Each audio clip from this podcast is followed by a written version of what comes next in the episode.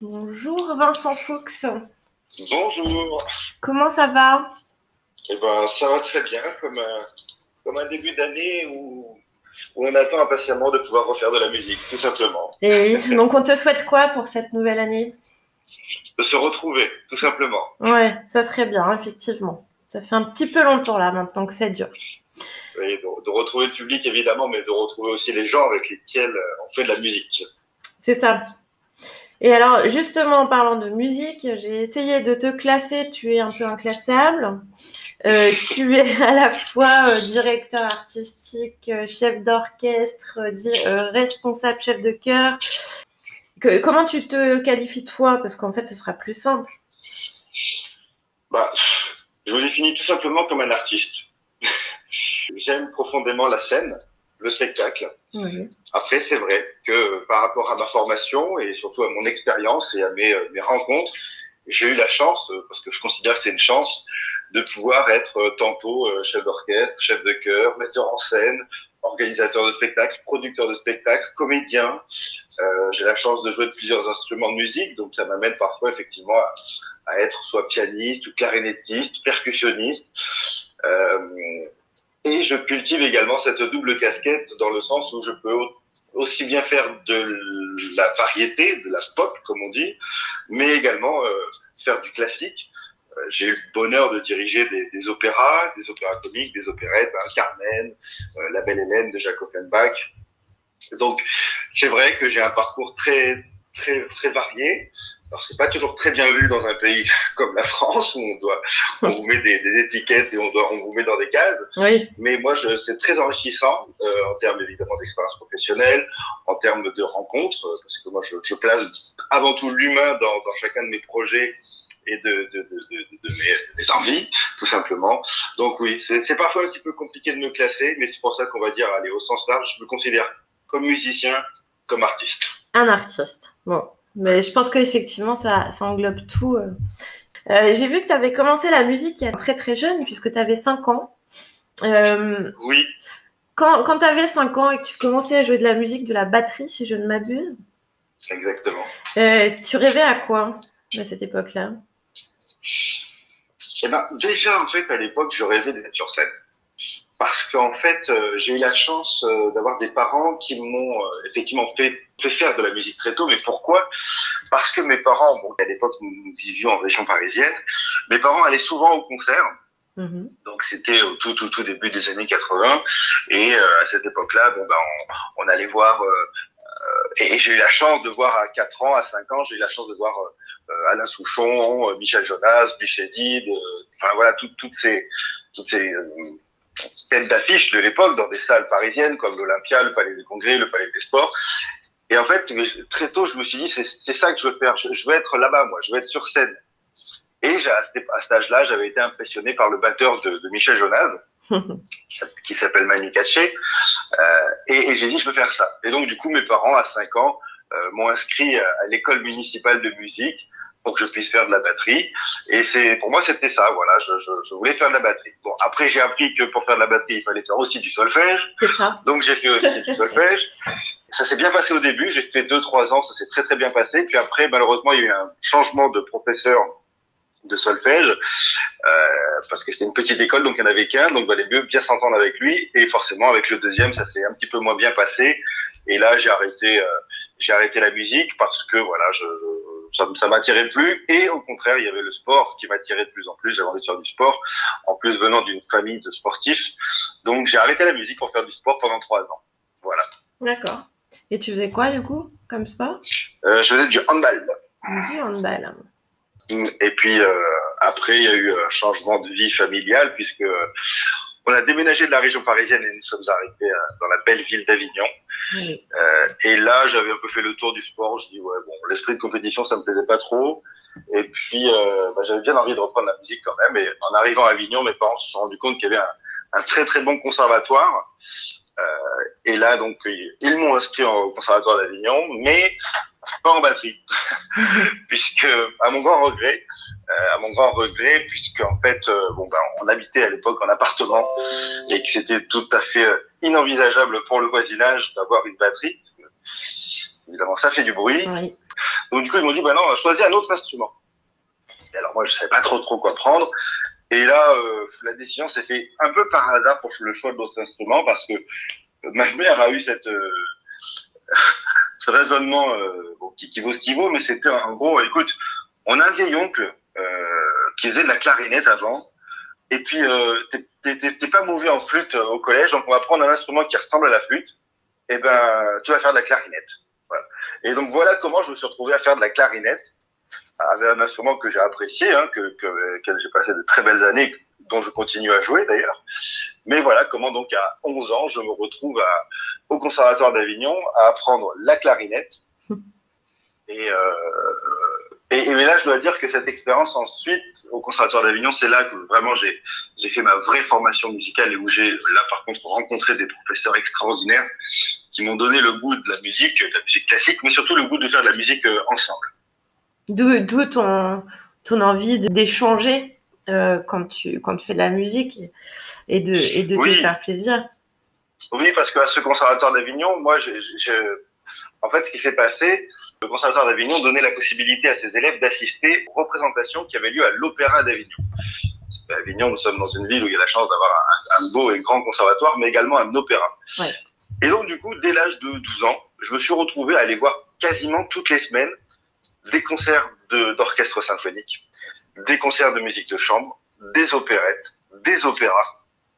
Et je me suis dit comme ça toute une culture musicale assez euh, intense euh, et, et, assez variée, parce que quand vous allez voir une semaine une symphonie de Beethoven, puis la semaine d'après vous allez voir euh, euh le chanteur de Mexico, puis la semaine d'après vous allez voir le quatuor à cordes de Beethoven. Bon, du coup ça, ça, ça donne une culture assez, euh, assez intéressante au niveau musical, et sans, et sans forcément m'en rendre compte d'ailleurs sans forcément me rendre compte.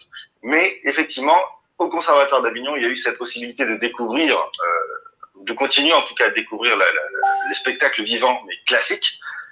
Euh, alors que je connaissais déjà donc le spectacle vivant, on va dire variété, grâce à, à ce que m'avaient apporté mes parents euh, dans mon plus jeune âge. Et puis au conservatoire, effectivement, tous ces cours auxquels j'ai, je me suis inscrit, alors que, que c'était, ils n'étaient pas obligatoires, mais tout ce qui était musique de chambre. Euh, j'ai eu la chance incroyable et je pense que ça, ça, a pas mal orienté le reste de ma carrière de faire de l'orchestre, ouais. orchestre d'harmonie, orchestre symphonique avec un chef euh, incroyable, Marc Soumille, qui m'a appris le, le, le, la valeur du jouer ensemble, mais en fait c'est d'être ensemble, de vivre ensemble. Euh, et ça, ça a été euh, des, des, années très très fortes qui m'ont euh, qui m'ont formé en tant que musicien, mais j'ose aussi penser en tant qu'homme. Ouais. Et, et, du coup, j'ai aussi vu que tu avais fait de la radio. Est-ce que la radio, ça t'a malgré tout rapproché aussi de la musique Parce que c'est ce qu'on imagine, alors, en tout cas. Alors, ça, c'est vrai que ça a été une, une, aventure incroyable aussi. Pourquoi je me suis retrouvé derrière un micro de radio euh, de, de, de, grande, en plus de grandes stations euh, régionales ou nationales euh, Parce que, en fait, parallèlement à mes études de musique, euh, je menais des études, on va dire, scolaires tout à fait, euh, j'aime pas le mot, mais normales, c'est-à-dire euh, cursus ouais. traditionnel où j'ai pu obtenir un baccalauréat en communication. D'accord. communication et commerce. Et moi, la radio, c'est vrai que ça a toujours été quelque chose qui m'a intrigué. Euh, pareil, quand j'étais jeune, j'avais mon oncle et ma tante qui avaient une radio, euh, une radio libre, comme on disait à l'époque. Et euh, ça m'a toujours intrigué, ce, ce, ce, micro, cette façon voilà, de parler, encore une fois, de partager, de communiquer avec les gens. Il y a quand même quelques points musique, de, quelques points copains, communs, copains, c'est drôle, le lapsus, avec la, avec la, musique. Euh, et puis, euh, à un moment donné dans ma carrière, voilà, j'ai eu la possibilité de, de, d'arrêter ma carrière, enfin, de mettre entre parenthèses ma carrière musicale, et je me suis dit, c'est le moment ou jamais de tester ce métier de la radio qui m'a toujours euh, passionné et intrigué. Et donc là, effectivement, j'ai postulé pour, pour des, des, des radios euh, locales d'abord, puis ensuite régionales, puis nationales, et à chaque fois ça a, fonctionné. Donc pendant 8, 8 9 ans, j'ai j'ai comme ça effectivement travailler sur euh, sur de la radio, à faire des émissions en tout genre, euh, des émissions de cuisine, des émissions de jardinage, des émissions euh, de bricolage, et ouais. puis j'ai même fait des commentaires de matchs de foot de Ligue 1. Ah oui. Donc j'ai eu le plaisir de commenter des matchs de, du Paris Saint-Germain, de l'Olympique de Marseille évidemment. Enfin voilà, c'était c'était assez incroyable, c'était encore une fois très enrichissant. C'est une expérience que je ne regrette absolument pas. Et il m'arrive encore, je livre un petit secret là, il m'arrive de temps en temps euh, de repasser derrière le micro euh, quand il y a des remplacements à faire ou des euh, quand on me demande comme ça de façon très ponctuelle et en fonction de mon emploi du temps. Euh, ça m'arrive, ça m'arrive parfois de, de, repasser derrière le micro, mais c'est un peu comme la musique. C'est un métier, mais c'est oui. avant tout une passion et un plaisir de, de partager. Et, et, du coup, alors en 2000, enfin, tu as commencé euh, à travailler euh, beaucoup sur des comédies musicales. Il y a eu Émilie Jolie, il y a eu Le Soldat Rose, La rue des Rosiers. Aujourd'hui, tu as un petit peu lâché euh, la comédie musicale. C'est quelque chose qui te manque ou pas? Oui, énormément. euh, oui, bah, comme je disais tout à l'heure, moi je viens beaucoup, j'ai beaucoup été formé à l'opéra, à l'opérette. Oui. Euh, donc forcément, le lien vers la comédie musicale, il était naturel et évident.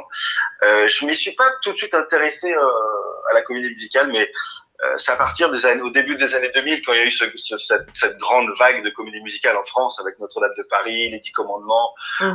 Roméo et Juliette, où je me suis un peu plus intéressé en fait à comment comment ça fonctionnait la comédie musicale, comment c'était construit quoi. Ouais. Et donc du coup, euh, je me suis effectivement lancé dans la mise en scène, alors que j'ai pas forcément de formation pour ça, mmh. mais euh, mais je me suis lancé dans cette mise en scène de comédie musicale, effectivement, alors qu'on pourrait penser pour enfants, mais en fait c'était des spectacles vraiment tout public. Hein, le, le, spectacle Émilie Jolie, qui était le premier spectacle, une première comédie musicale que j'ai mise en scène. On a fait, euh, on a eu la chance de faire une tournée nationale donc de 40 dates euh, à travers toute la France. Euh, C'était plusieurs dizaines de milliers de spectateurs. C'était une, une, une, une, aventure incroyable. Ouais. Euh, ouais. Après, j'ai enchaîné avec le Soldat Rose, donc euh, la comédie musicale de Lou Chédid.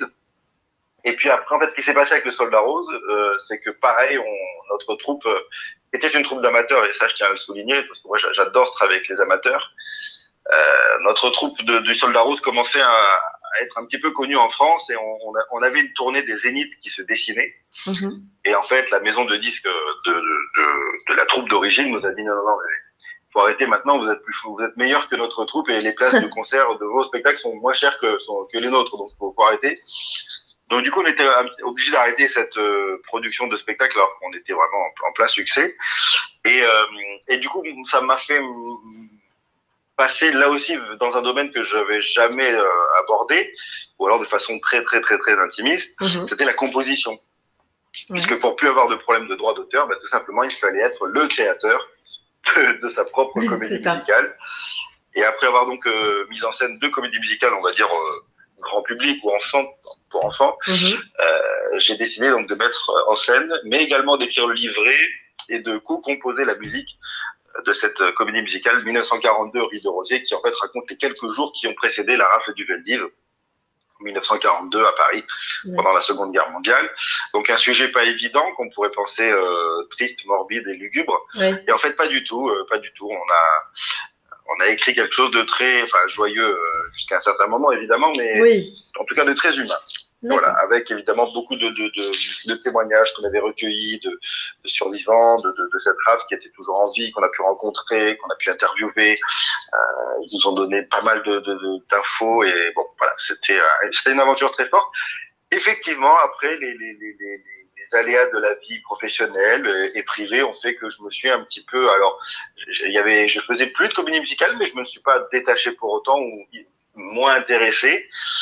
Et bah, écoutez, bah, puisque vous en parlez, que vous me donnez l'occasion de, de livrer un, premier scoop pour euh, 2021, je suis en train de travailler sur euh, sur des projets, je dis bien des projets de comédie musicale, que ce soit la remise euh, à l'actualité de 1942 rue de Rosiers, on va certainement la remonter en, en 2022, puisqu'en 2022 nous avons fêté les 80 ans de la rafle du Zaldiv. Oui. Donc, ce sera l'occasion de, de rejouer, de remonter euh, cette, cette, euh, cette production un petit peu différemment, améliorer, revisiter, mais voilà, on va la remonter. Et puis, euh, et puis également, voilà, l'écriture peut-être d'une nouvelle comédie musicale. Et, et voilà, en tout cas, j'y reviens avec plaisir, avec une nouvelle équipe, des gens euh, compétents, des gens professionnels, des gens qui travaillent régulièrement avec les grands noms de la comédie musicale en France. Oui. Donc c'est euh, c'est un travail encore une fois qui est fait de, à base de rencontres et d'humain. Voilà, parce que je place l'humain toujours au centre de mes projets. Je l'ai déjà dit, mais je le redis parce que c'est tellement vrai que vrai. je le revendique haut et fort. Alors bon, bah donc des, beaux projets en tout cas pour 2021. Et puis en 2005, je crois, tu crées Spectaculaire. Donc raconte-nous un peu cette histoire parce que c'est pas très commun en fait de, créer un cœur comme ça d'amateur en plus. Oui, oui. Ah, en fait, c'est vrai que 2005, bon, c'était une année euh, particulière pour moi. Je ne vais pas rentrer dans les détails, mais euh, j'ai été mise à la porte de la structure dans la musicale à laquelle je travaillais. Euh, je les ai attaqués en procès, j'ai gagné depuis, hein, je rassure vos, auditeurs. euh, voilà, grand changement dans, dans, dans, ma vie aussi. Et je me suis dit, tiens, et si c'était l'occasion de vraiment, vraiment mettre en œuvre ce que j'ai toujours voulu, c'est-à-dire donc faire du spectacle, euh, mais comme moi je l'entends, faire des trucs que, pouvoir réaliser en fait ce que j'ai dans ma tête, tout simplement. et donc du coup, bah, le, le, le, moyen le plus simple, c'était de créer une association, une structure euh, juridique qui permettait de, de monter tout cela. Donc j'ai créé cette association avec un ami. Et comme vraiment, vraiment notre but, c'était de faire du spectacle, oui. on l'a appelé spectacular. Ouais. L'idée, c'était pas de faire une école de musique. Euh, L'idée, c'était pas de faire euh, une chorale. L'idée, c'était de faire juste un, un, une structure qui alors c'est très égoïste de dire ça, mais après ça va vite évidemment avoir des conséquences sur euh, la vie culturelle avignonnaise et, et, et j'ose le dire euh, française ensuite, vous allez comprendre pourquoi. L'idée c'est en fait de me permettre de, de, de, réaliser mes idées, mes rêves, mes envies. Mmh. Alors c'est vrai que la première ça a été euh, de monter un chœur, alors une chorale comme on dit en France, mais quand on a, quand j'ai dit ça, il faut tout de suite, tout de suite, tout de suite, tout de suite oublier ce mot chorale, puisque moi, mon idée, c'était en fait de faire qu'il y ait des gens qui chantent ensemble, mais dans un contexte, j'ai envie de dire moderne, dynamique, euh, avec des projets un peu, un peu fous qui, qui n'avaient jamais euh, été faits. Alors évidemment, ça s'est pas fait du jour au lendemain. Mais tout de suite, j'ai voulu, par exemple, en termes de son et lumière, pouvoir apporter des choses qui n'avaient jamais été faites, en termes de technologie également de spectacle, des écrans vidéo. Pour de la chorale, en tout cas, ça n'avait jamais été fait. Mmh. On voyait beaucoup ça dans des euh, spectacles euh, de grandes vedettes qui faisaient leur tournée, mais on n'avait jamais vu ça pour des spectacles de chorale. On pensait que c'était pas le lieu, que c'était pas adapté. Bah, moi, j'ai décidé de monter euh, ce genre de spectacle. En 2005 jusqu'en 2012, c'est resté, on va dire, un cœur assez traditionnel dans le sens oui. où bah voilà c'était 80 90 chanteurs qui chantaient qui faisaient de la jolie chanson française internationale. Parfois on invitait d'autres chœurs d'autres chorales qui, qui, chantaient avec nous euh, enfin à chanter avec nous. Donc on montait parfois sur certains concerts à 200 200 choristes. Bon.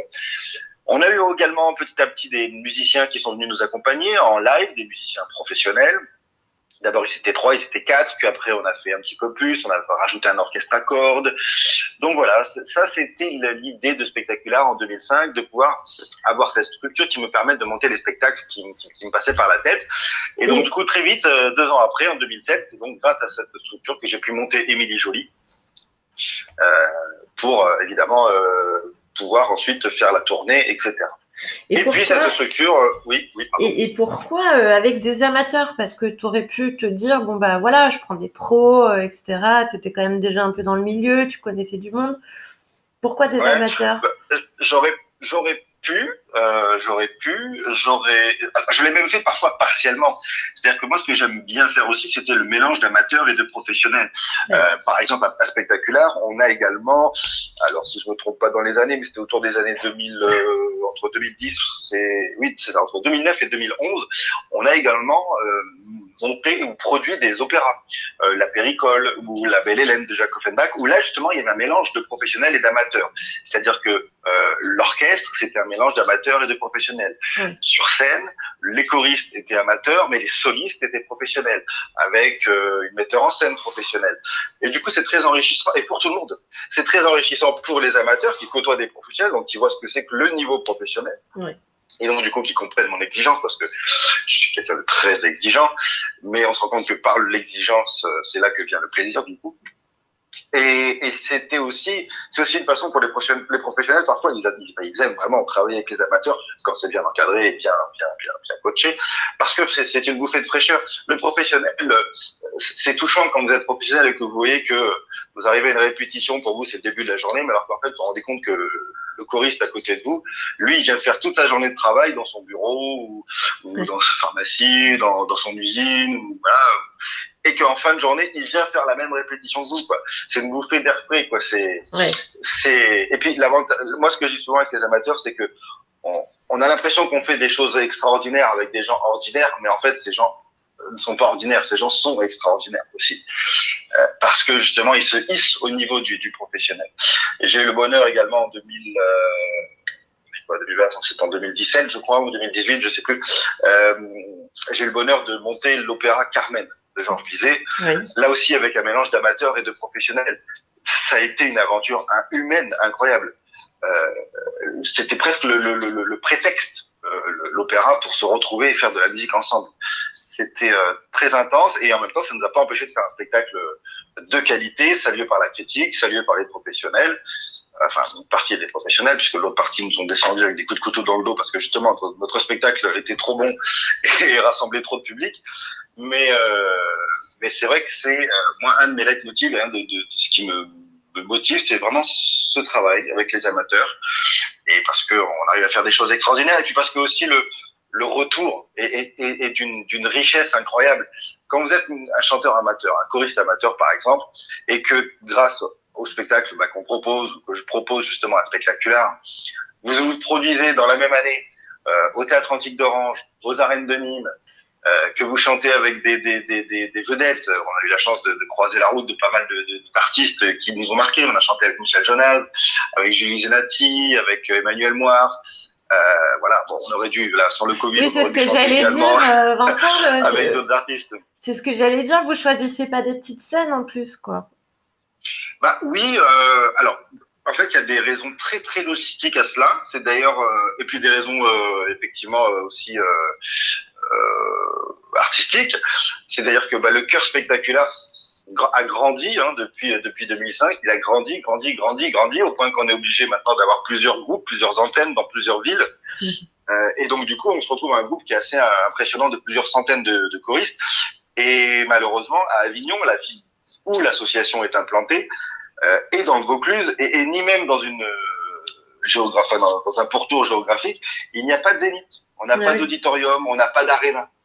Donc, euh, bah, quand on veut faire du spectacle, on va dans les endroits euh, qui s'y prêtent. Et autour d'Avignon, l'endroit qui se prête le plus et qui puisse nous recevoir en termes de capacité logistique et de grandeur de scène, eh ben, c'est le Théâtre Antique d'Orange. Euh, depuis l'année dernière, nous sommes invités donc à jouer également aux arènes de Nîmes, au festival de, festival de Nîmes qui a lieu euh, l'été, en juin et juillet. Oui. Donc oui, c'est pas n'importe quelle scène. Je... c'est vrai qu'on oublie un petit peu avec les années qui passent, mais c'est vrai que c'est toujours très très très impressionnant ce, ces endroits avec ces plusieurs milliers de spectateurs. Mais c'est en ça aussi que l'aventure est incroyable, c'est que pour nos choristes, ben voilà, ils se produisent dans des endroits où même parfois certains professionnels ne se produiront jamais. Et, oui. et c'est ce qui fait aussi la richesse de nos projets et, ce qui, je pense, le, le, en fait le succès aussi et, et l'émerveillement de, des choristes qui y participent. Et donc, du coup, cette année pour euh, Spectaculaire, euh, qu'est-ce qui est prévu? Alors, 2021, qu'est-ce qui est enfin, prévu? en imaginant que tout aille bien. Voilà, si tout COVID, se passe mais... bien. euh, si tout se passe bien, alors, nous avons un premier concert euh, assez important qui se situera donc au Théâtre Antique d'Orange le 29 mai, où nous, là, nous préparons un concert hommage à Michel Polnareff avec euh, orchestre, avec euh, 400 choristes sur scène et avec un, un invité euh, de marque, mais je, ne peux pas révéler encore l'identité parce que voilà, les, les, négociations sont en cours. Mm -hmm. Donc ça, c'est pour le, le, concert au Théâtre Antique d'Orange. Puis nous ferons euh, au mois de juin, le 19 juin, un concert au Phare à Chambéry, une salle de 3500 places, où là nous ferons le spectacle que nous avons fait l'année dernière, l'hommage euh, à Jean-Jacques Goldman avec Emmanuel Moire en soliste. Mmh. Puis, au mois de juillet, nous serons aux arènes de Nîmes euh, avec toujours le spectacle Goldman et Emmanuel Moire, dans le cadre donc, du Festival de Nîmes. Nous serons d'ailleurs sur scène accompagnés par des musiciens qui ont euh, accompagné ou euh, croisé la route de Jean-Jacques Goldman. Ouais. Donc ça, c'est aussi un, un, un, beau souvenir que l'on va revivre en, repro en reproposant ce, ce, spectacle, puisqu'on est invité dans la programmation du Festival de Nîmes. Donc ça, c'est les projets. Alors, on devait avoir un autre projet, mais il est repoussé à 2022 parce que, bon, évidemment, tout a été un petit peu bousculé. Mais nous, avons, euh, nous avons joué également notre spectacle Goldman euh, à Paris, à l'Olympia. Non. Puisque euh, nous ouvrons une antenne à Paris en septembre 2021. Et donc, euh, nous jouerons, nous proposerons le, spectacle Goldman Story à l'Olympia dans cette salle mythique qui a été pour moi l'une des premières salles où j'ai vu un spectacle. Donc, euh, c'est drôle, la boucle est bouclée. La boucle est bouclée, oui. donc, euh, c'est voilà, c'est les grands projets de 2021. Bon, 2021 qui a été un petit peu bousculé suite à 2020. On devait faire une tournée au Canada, elle a été annulée malheureusement voilà, il y a, y a, plein de choses même sur le plan personnel qui devaient se passer, mais voilà, il y a beaucoup de choses qui ont été annulées, mais on a d'autres projets, on relève la tête et on, regarde vers l'avenir. Oui, puis bon, c'est ce n'est que partie remise, hein, c'est ce qu'on se dit. Oui. Bon. Euh, Est-ce que tu as une anecdote à nous raconter, ton meilleur souvenir, par exemple, sur scène? Alors, je n'ai que 20, euh, 25 ans de carrière, mais euh, c'est compliqué d'avoir de, un souvenir, euh, une anecdote. J'ai, je, me j'ai peut-être, alors ouais, j'ai peut-être deux, trois anecdotes qui m'ont, qui, qui, qui, me touchent plus particulièrement. J'ai eu le bonheur de collaborer avec Michel Jonas. Oui. Et bon, je, je, je, je, livre pas forcément un scoop, mais c'est mon idole, hein, c'est mon chanteur de mon enfance, de mon adolescence. Enfin bref, je, le suis plus que comme un, comme un fan quoi. Et il se trouve qu'un jour j'ai eu la possibilité de travailler avec lui, de collaborer avec lui. Et c'était très compliqué pour moi parce que j'avais en même temps mon idole à côté de moi, mais lui, il avait le chef d'orchestre et le directeur artistique et musical du spectacle face à lui. Et il était en, presque en demande de conseils ou d'avis de ma part. Alors moi, c'était le contraire. J'étais pareil aussi en demande de conseils. Donc ça, c'était, voilà. Encore une fois, on a passé une semaine à préparer le spectacle, à répéter. C'était, euh, c'était très, un moment très fort pour moi. Et voilà. Et un autre moment très fort aussi, c'est que j'ai eu le bonheur de partager plusieurs fois la scène avec ma fille, euh, même quand elle était toute petite, puisque je lui avais donné un tout petit rôle dans Émilie Jolie. Donc à trois ans, ma fille était déjà sur scène. Euh, on chantait ensemble, on avait cette comédie musicale en commun. Donc ça aussi, c'est un très bon moment.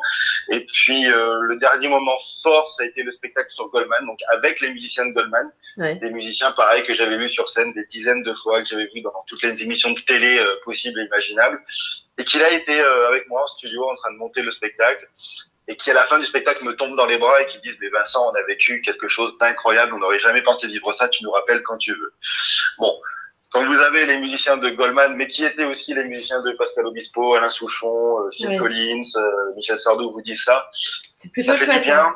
ça fait du bien ça, ça rassure et ouais, ça, ça fait chaud au cœur. Ouais. Bon eh ben, c'est magnifique tout ça. Euh, j'aime bien poser euh, comme, euh, comme question finale dans les interviews, j'aime beaucoup demander ce qu'est l'art pour vous. Alors, c'est quoi l'art pour toi, Vincent? L'art, c'est le, goût du beau et du bon. Mais comme la beauté, le beau et le bon, c'est subjectif, l'art, c'est pour tous par tous et avec tous. Hum. C'est quelque chose qui se partage. Ouais. Euh, d'ailleurs, dans partage, il y a le mot art à l'intérieur. C'est vrai. Voilà. Tu parlais d'aventure humaine, euh, je, crois que c'est. Oui, moi je donne euh, beaucoup d'importance. C'est-à-dire que je peux avoir le, plus beau projet de la Terre. Si je suis pas en adéquation humaine avec les gens qui le font, je j'y vais pas. Ouais j'y vais pas. Tout comme euh, le contraire aussi. Là, en ce moment, par exemple, je suis en train de répéter euh, dans un spectacle beaucoup plus intimiste que ce que j'ai l'habitude de faire. on est euh, on est cinq sur scène et on se prépare à jouer dans une petite salle de 45 places. mais je me régale parce que voilà, l'aventure humaine est belle et, et c'est moi c'est ce qui me motive, c'est ce qui me dirige et, je pense que ce qui fait un petit peu ma marque de fabrique. Mais voilà, on me dit souvent, ah, mais pourquoi tu montes pas à Paris? Pourquoi tu pourquoi tu t'installes pas à Paris? Tu aurais ta place là-bas? Ouais, bah peut-être un jour. Hein, je dis pas non, mais mais là non. Je suis bien là où je suis et à faire des choses euh, avec de l'humain avant tout à l'intérieur. Non. Mais écoute, euh, en tout cas, merci beaucoup Vincent de de t'être euh, livré dans les confidences d'artistes. Avec plaisir. Je te souhaite en tout cas une très belle année avec euh, bah, tous les projets euh, qui, qui, prendront, euh, j'espère, comme, comme prévu. et puis un, grand merci d'avoir d'avoir participé. Avec grand plaisir et bonne année à, à, tout le monde, à vous et à vos Bonne année aussi. Merci. Merci beaucoup Vincent. Au revoir. Au revoir.